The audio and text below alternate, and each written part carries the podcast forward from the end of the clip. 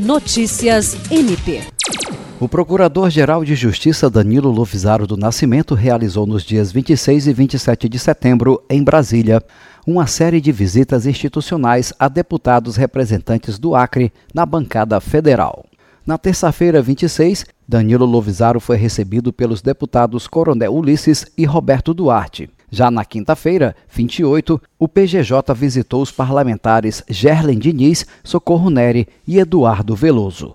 Durante os encontros, foram tratados assuntos referentes ao estreitamento das relações entre o Ministério Público e o Poder Legislativo. Um dos temas abordados foi o alinhamento de possíveis parcerias com os deputados federais, visando ao aprimoramento da estrutura do MP acriano e, consequentemente, o fortalecimento de sua atuação em benefício da sociedade. Jean Oliveira, para a Agência de Notícias do Ministério Público do Estado do Acre.